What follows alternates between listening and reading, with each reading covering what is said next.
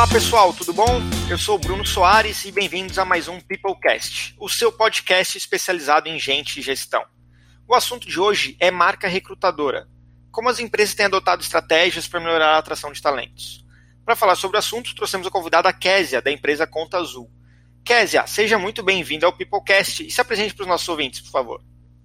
Oi, Bruno. Oi, pessoal que está ouvindo. Bruno, muito obrigada pelo convite. Adorei fazer parte disso. Acho que esse é um tema super legal que a gente tem que discutir sim em, em, nesses canais de gente gestão, de RH. E eu estou muito feliz de fazer parte disso. Então, antes de a gente começar, vou me apresentar rapidinho. Eu sou a Késia, eu trabalho na Conta Azul há cinco anos. É, a Conta Azul é uma empresa de tecnologia que fica aqui em Joinville, Santa Catarina. E aqui a gente faz uma plataforma de gestão financeira e contábil para micro e pequenas empresas e para contabilidade. É, depois, né, na, na, entrevista, eu vou contar um pouquinho de como a gente estruturou aqui a parte de, de marca empregadora e o que, que a gente faz de estratégias. Mas, um, falando um pouquinho de mim também, é, eu sou formada em jornalismo, eu trabalhei aqui na Conta Azul por um tempo em marketing digital, e eu enxerguei uma oportunidade de pegar as, as estratégias que a gente usava para atração de clientes e toda a parte de funil, de vendas e tudo mais. Peguei um pouquinho, bebi um pouquinho dessa fonte e levei para o RH para a gente estruturar a nossa marca empregadora. Então, sempre digo que o RH tem muito a aprender com outras áreas para se tornar mais estratégico, e essa foi uma, uma das formas que a gente usou também para construir algumas coisas aqui. Então, basicamente, é, é, esse sou eu, isso que eu faço aqui, e aí eu vou compartilhar um pouquinho das, dos nossos passos aqui com vocês também. Começou como jornalista, depois de trabalhar no marketing, agora está no RH com essa parte de recrutamento, hein? Exato, bem perdida, né? uma experiência bem ampla. E o legal, aí, a gente conversou sobre isso quando a gente se conheceu no evento do hoje, há umas duas, três semanas atrás, que quando eu assisti a tua palestra, eu falei, nossa, de onde é que vem essa, essa racionalidade, né, essa lógica do, de aplicar os controles de funil e as métricas? E ele falou, não, Bruno, é que eu já trabalhei no marketing. Eu falei, ah, agora começa a fazer mais sentido um pouco, um pouco das estratégias. Exato, a gente, a gente brinca aqui que toda, tudo na vida a gente consegue colocar em um funil, e tudo que a gente vai fazer na vida, assim, na vida pessoal, na vida profissional, a gente consegue usar a estratégia de marketing digital, é incrível. Então, dentro do RH, para a gente foi bem inovador, assim, as coisas que a gente começou a fazer e as informações que a gente começou a ter de números e dados e tudo mais, muito mais assertivos, né? E, e, e trouxe muito mais resultados, assim, para o negócio de forma geral. Então, acho que essa já é a primeira dica, assim, beba de outras fontes que a gente, saindo da nossa caixinha, a gente consegue é, fazer muitas, muitas coisas diferentes e com muitos resultados legais também. Incrível. A gente vai falar sobre isso depois, quando a gente vai citar, de repente, algumas práticas, algumas referências de mercado. Mas eu queria começar falando, quer dizer, sobre o que, que é o Employer Branding, o que, que é essa marca empregadora. Legal. Bom, é, eu defino o Employer Branding, assim, da experiência que eu tenho aqui, das coisas que eu leio, o que é, para mim, é a reputação de uma marca enquanto marca que emprega pessoas, marca empregadora de fato. É, nesse sentido, essa reputação ela é uma construção, assim, né? Uma, é de uma experiência positiva ou não que as marcas geram, é, e principalmente para o público que já faz parte dela, ou seja, para os próprios funcionários. Então, para mim, employer brand é sempre uma construção de dentro para fora, é a tradução da cultura da empresa, é a formatação e como você fala da sua marca. É, para mim, assim, o processo de employer brand, né, que se fala de muito de usar canais, redes sociais e tudo mais, é um processo de divulgar, né, de expor o que a empresa tem e que faz parte do dia a dia dela, né? O que, que é interno dela. E a ponta disso vai ser essa exposição para o mercado. Mas o cerne, para mim, é a cultura, como ela é comunicada. Então, é sempre uma construção de dentro para fora. Não adianta você falar da sua marca uma coisa que as pessoas não vivem. É que você construa, de fato, uma, uma mensagem que faz sentido para as pessoas que já estão, que já fazem parte do seu time, né? Que você já vivem a sua marca, de fato, e depois você só comunica, então é uma consequência. Então, para mim, employer brand é essa reputação, assim, é o quanto a gente consegue criar uma experiência positiva para as pessoas que fazem parte de uma marca e levar isso para fora para que outras pessoas queiram fazer parte disso também. Isso que tu falou é legal, porque às vezes a empresa gosta, ouve falar sobre employer branding, quer começar a fazer isso, começa a se vender de uma coisa que não é, né? exato, exato. Tu acaba recrutando pessoas para dentro da tua empresa que estão pensando que vão trabalhar de uma determinada maneira e quando tu encontra a realidade é outra. Então, Exato, essa mensagem é muito fraca, assim. É, isso é muito comum acontecer. Por quê? A gente vê empresas que estão fazendo coisas realmente relevantes e que, façam, que fazem sentido para a proposta delas, que comunicam muito bem o que elas vivem, mas que é uma mensagem verdadeira. E aí tem outras que querem entrar nessa onda, porque assim, o Employer Brand ele traz resultados de curto, médio e longo prazo, né? Ele traz resultado principalmente para o recrutamento e seleção. É, então, o que, que a gente quer? A gente quer que o nosso recrutamento e seleção seja acelerado, que a gente feche vaga logo, enfim. Mas o que a gente não pode fazer nunca é a gente falar uma coisa que não é real, porque essa mensagem é frágil. Vai acontecer isso que tu falou, Bruno, de a pessoa entrar no time e ver que não é verdade. Acaba, acaba gerando até um efeito contrário, né? Depois a pessoa acaba Exato. saindo, a pessoa sai rapidamente da tua empresa, ou seja, o turnover vai ser alto e ainda sai falando mal. E uma coisa, Exato. uma coisa que tu comentou, pegando o gancho, assim, a, a marca recrutadora ajuda muito essa parte de atração de talentos. Como que a marca empregadora ajuda isso? Como é que ajuda vocês no processo de recrutamento e seleção? Ah, então, para nós ajuda em tudo, né? Porque na atração uh, começa porque as pessoas uh, vão se sentir mais motivadas, mais engajadas com a nossa marca, então elas vão querer fazer parte da história que a gente está contando, elas vão querer contar, é, fazer parte dessa história e falar, pô, eu, eu, faço parte dessa empresa porque eu acredito no propósito dela. É, então isso já é um, uma vitória absurda, assim, para o recrutamento e seleção, porque as pessoas não vão vir por motivos errados, assim, né? elas não vão vir participar da sua, do seu recrutamento e seleção, não vão vir até você por ah, sei lá, porque você tem paredes coloridas no escritório. Não, elas precisam vir porque você está contando uma história que, que muda o mundo, sabe? Que é um, tem um propósito nobre, elas querem fazer parte disso, são motivos mais verdadeiros. E na retenção, é, o outro lado é que as pessoas vão querer, é, vão querer ficar ali, elas vão querer contar essa história por muito tempo. Elas vão sentir orgulho em pertencer e vão querer fazer parte disso, para cumprir a missão da empresa de fato, né? É, e, mais do que isso, na parte de retenção, é, uma coisa que é super importante para uma marca empregadora são os influenciadores da marca, que são os próprios funcionários. Então, eles vão ser influenciadores externos, ou seja, eles vão contar para as pessoas como é fazer parte desse time e o quanto as pessoas precisam fazer parte desse time junto, então eles vão sentir orgulho de comentar isso. E eles vão ser influenciadores internos, ou seja, eles não vão querer perder essa cultura. Então, eles vão ajudar é, o RH, os, os times, os, as lideranças, e toda a parte estratégica da empresa de que a cultura não se perca. Então, existe muito essa. Aqui na Conta Azul, por exemplo, a gente tem uh, muito isso, assim, de quantas pessoas elas, elas cuidam da cultura, elas fazem com que elas cobram umas às outras, porque elas não querem que isso perca, porque isso faz sentido para a vida delas, ela, isso faz sentido para a nossa marca empregadora, é por isso que elas estão aqui. Então, essa, essa ajuda na retenção muda tudo, assim. Então, essa, esse, esse senso de pertencimento é muito forte quando tu tem uma marca empregadora forte. E, e, a construção dessa marca, pelo que tá falando, tem muito a ver então com o propósito da empresa, né? Tipo, Exato. Além de fortalecer a cultura com o propósito, normalmente dos fundadores, ou talvez dos atuais diretores da empresa, dependendo de caso a caso, mas divulgar também externamente é, o que a empresa está fazendo, que história que ela está executando dentro dessa, dessa jornada dela. Exato. É, as pessoas elas têm que saber por que elas fazem o que fazem. Assim.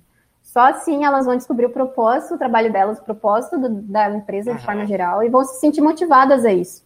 Elas vão se sentir motivadas tanto no trabalho delas no dia a dia, quanto no, na, na construção da história que a gente quer contar para as outras pessoas que estão lá fora. Então, essa, esse compartilhamento do propósito, esse fortalecimento do propósito no dia a dia das pessoas é essencial para uma marca de sucesso, assim, uma marca empregadora forte de verdade. Porque não é, de novo, não vai ser mensagem frágil, não vai ser uma mensagem que se perde, porque, uh, de novo, né, a historinha do, da parede colorida no escritório não é só isso. Isso também é legal, é importante para a criatividade, enfim.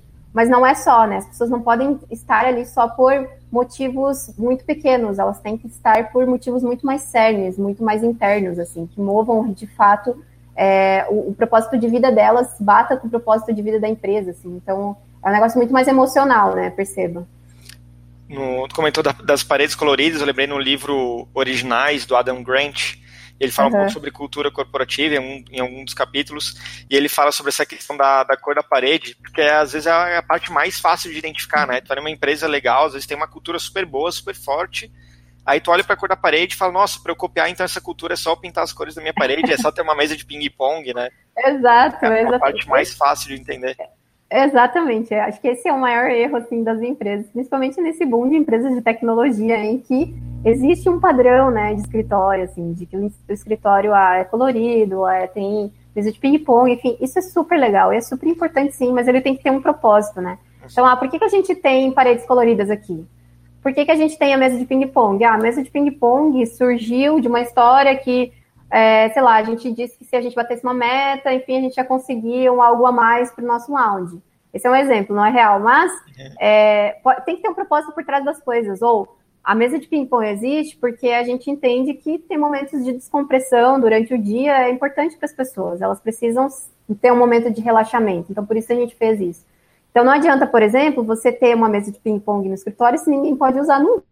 Se você não deixa as pessoas terem liberdade para fazerem isso. Então, é, é, de fato, copiar essas coisas mais uh, superfícies assim, é muito fácil. Mas é, existe um propósito por trás e que as pessoas realmente vivam isso e entendam porque o que, que você está fazendo e por que você está fazendo, aí é um pouco mais, mais complicado, mexe um pouquinho mais na estrutura da empresa de fato, né? Então, essas, esses cuidados são importantes. E aí, eu ouvindo então falando sobre isso, sobre toda essa história que nós estamos contando, eu falei, nossa, adorei. Né, os nossos ouvintes adoraram essa ideia e falaram, nossa, eu realmente preciso me preocupar com a minha marca empregadora. Como é que eu fortaleço a marca da minha empresa? Legal. Um, uma coisa que eu falo é entender o que, que teu público interno busca, uh, o, que, que te, o que faz o teu público interno feliz na sua empresa hoje. Então, acho que essa é a, a parte mais importante, assim, de entender o que você está oferecendo para as pessoas que trabalham para você e o que, que elas estavam buscando de fato. Existe um alinhamento entre as, essas mensagens? O seu discurso lá, que você conta para as pessoas, por exemplo, no processo seletivo, ele é condizente com a prática que ela vai encontrar lá dentro? Então, acho que fazer esse diagnóstico interno, olhar para dentro e ver o que, que tem de, de fortaleza, o que, que tem de oportunidades, fraqueza, enfim, isso é super importante. Eu acho que já começa por aí esse fortalecimento. Se tudo estiver alinhado, ótimo. Então comece a usar os canais de comunicação para poder comentar sobre isso. Então, hoje o que não falta nessa vida é canais de comunicação para a gente explorar, né? Então tem redes sociais, tem blog, tem site, enfim. Use esses canais para começar a contar essa história. E conte essa história de verdade, porque se você já está alinhado, é só usar os seus canais a, a, a seu favor. É, e aí começa a se posicionar onde o público que você quer, quer, quer atingir está. Então descubra onde está seu público e comece a se posicionar dentro desses canais para que eles escutem a história que você tem para contar. Agora, se o seu discurso não compete com a sua prática, ele não está alinhado, as coisas não estão funcionando de, da forma como deveria, dá um passo atrás e reveja o que você está fazendo. Fale com o seu time, converse com as pessoas, converse com o seu time de liderança, converse com seus contra, os contratados, recém-contratados, quem você contratou há muito tempo, enfim, faça um diagnóstico de fato para construir uma, uma mensagem verdadeira. E aí, depois que essa mensagem estiver de fato é, condizente com a realidade, você começa a comunicar. E aí, uma vez que você começa a comunicar, você começa a pedir para as pessoas falarem pra, de você também. Então, seus funcionários vão querer falar sobre isso, eles vão querer fazer parte disso. Então, acho que isso é, é assim que eu começo aí a fortalecer a marca.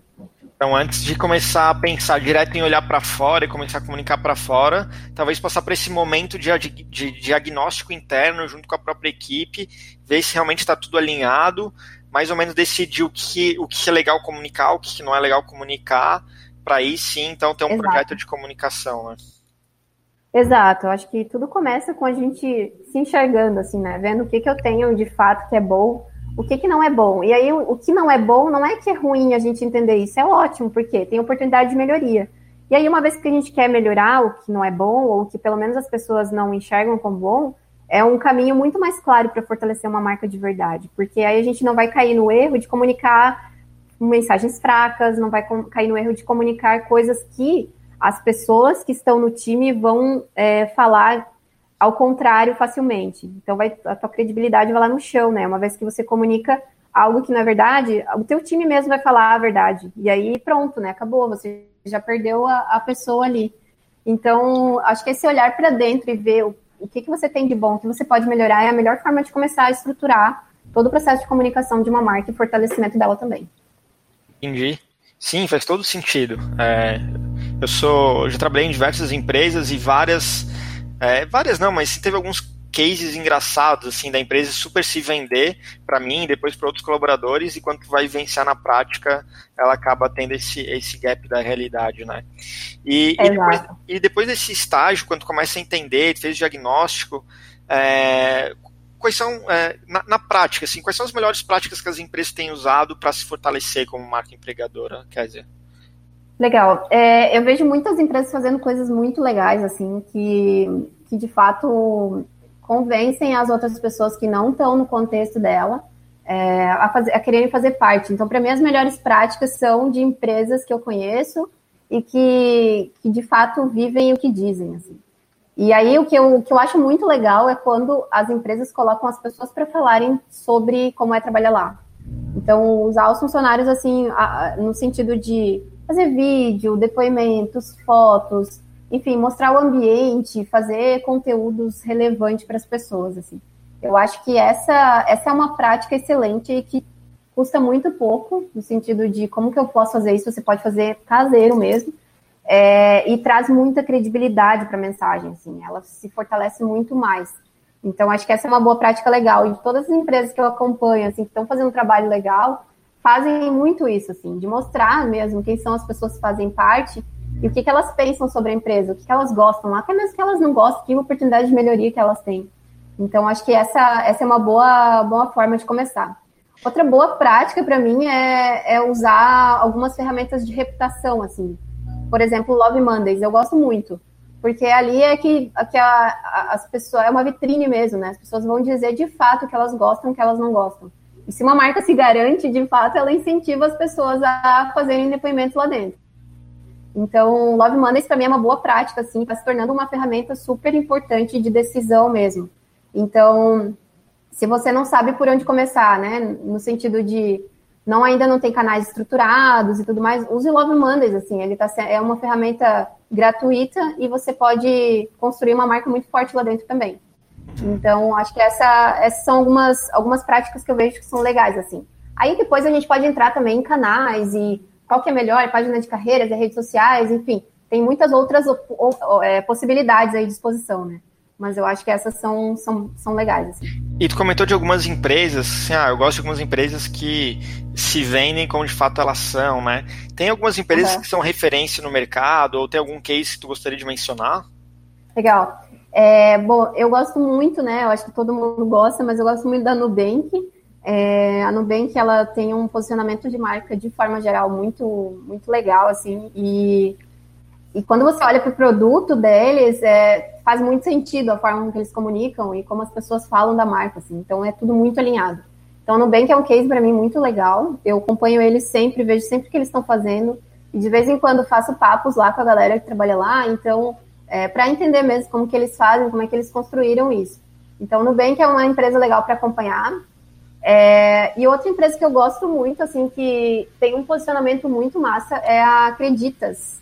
É, Acreditas, se vocês olharem o LinkedIn deles, assim, é incrível a forma com que eles comunicam as coisas sobre as pessoas, assim. O LinkedIn deles é total, total voltado para o público interno, então, e eles comunicam de uma forma muito alegre, assim, e parece que é uma, eu não conheço o público interno, então, assim, essa é uma empresa que vale a prática é real com o, com o discurso. Mas a, a mensagem que eles me passam é de muita alegria, assim, a, as, as fotos são sempre as pessoas sorridentes, todas as fotos sempre são pessoas falando sobre a empresa e depoimentos e o quanto elas gostam de fazer parte disso.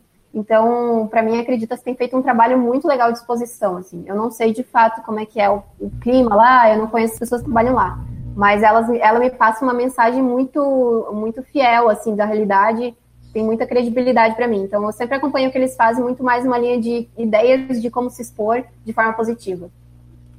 Legal, eu não, eu não conheço realmente a empresa, vou dar uma pesquisada. Tem uma empresa que eu gosto muito que é a For All, eu não sei se tu conhece. Não conheço. Eu comecei a seguir eles no Instagram e eu achei sensacional o Instagram deles. É, acho que é um outro case que vale bem a pena. O LinkedIn e o Instagram deles é muito bom. Ah, legal, vou acompanhar. E, e foi, uma da, foi uma das primeiras empresas que me chamou a atenção, assim, o quanto que as, as empresas estavam usando as redes sociais para, de fato, se aproximar do, é, dos possíveis candidatos, né, da comunidade próximo dela e de pessoas que estão procurando é, oportunidades no mercado muito similar. Exato. E quando, Eu... quando tu olha para essas empresas ou quando tu é, estuda esses assuntos, tem algum conteúdo, algum livro, algum ator, autor é, legal para estudar sobre o assunto? Tem alguma referência que tu acha que o pessoal que está ouvindo pode buscar? Legal. Eu gosto muito de acompanhar os conteúdos que a Love Mondays produz. É, então, eles têm blog, eles têm, fazem e-books de vez em quando, eles fazem eventos sobre employer brand, então tem poucas uh, comunidades ativas em relação a isso. Então, eles fazem eventos em, em meetups, assim, então é super legal. Tem um livro que eu acho muito legal, que é Employer Branding for Dummies, é, que é da Universum Global. É, a, a Universum, ela é uma consultoria de Employer Branding, eles têm conteúdos excelentes, assim, em relação ao tema. Eles têm cursos também em relação a isso, cursos à distância. Então, é super legal acompanhá-los também. E tem aquele livro que é como um novo jeito de trabalhar do Laszlo. É, eu acho que Acho que essa é a tradução, deixa eu ver. Work. Rules, né, do Laszlo Bock. exato. Então, esse livro é muito legal, assim, ele não fala de employer brand de forma geral, mas ele fala muito sobre uh, a forma de organizar uma empresa de fato, assim, com propósito, para que as pessoas façam diferente e tudo mais. Então, ele conta um pouquinho da estrutura do Google e toda, tudo que rege o time de pessoas, assim.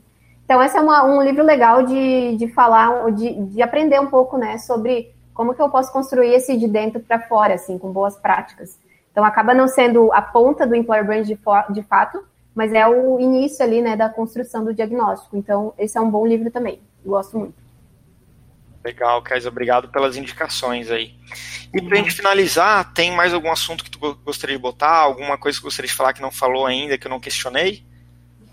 Ah, bom, é, eu acho que uma coisa que é, de vez em quando as pessoas perguntam para a gente é o quanto o employer brand pode trazer resultados e uh, o quanto vai demorar para trazer resultados e né, é caro, não é, enfim. Então, o que eu posso dizer é que não é uma construção que, que traz um resultado de curto prazo sempre. Então, vão ter estratégias que vão trazer curto prazo, vão ter estratégias vão, que vão ser de longo prazo. Mas a ideia aqui é, como a gente está falando de construção de marca, é, sempre tenha em mente que construção de marca é algo que demora para acontecer de forma geral. Então, pense num produto que está sendo lançado no mercado precisa ir atrás do, do seus, uh, dos seus clientes, precisa fazer com que o cliente ou o prospect, né, ele entenda o propósito do produto. Então, assim, é um negócio diferente, é um negócio difícil de, de convencer. E é a mesma coisa para a marca empregadora. Então, é, talvez uma, uma dica, ou sei lá, uma boa prática que a gente incentiva muito é não desista, assim. Continue fazendo, use os canais de redes sociais para isso use blog, use as pessoas a seu favor no sentido de as pessoas falarem também sobre a sua marca. Então, é, eu acho que é um negócio que demora para trazer resultado, sim. Não vai ser do dia para noite que você vai ter o seu funil de recrutamento cheio de pessoas que querem trabalhar com você, mas, mas depois que a chavezinha vai virando, o resultado vai vindo, assim. Então, seja persistente nessa, nessa construção que vale a pena.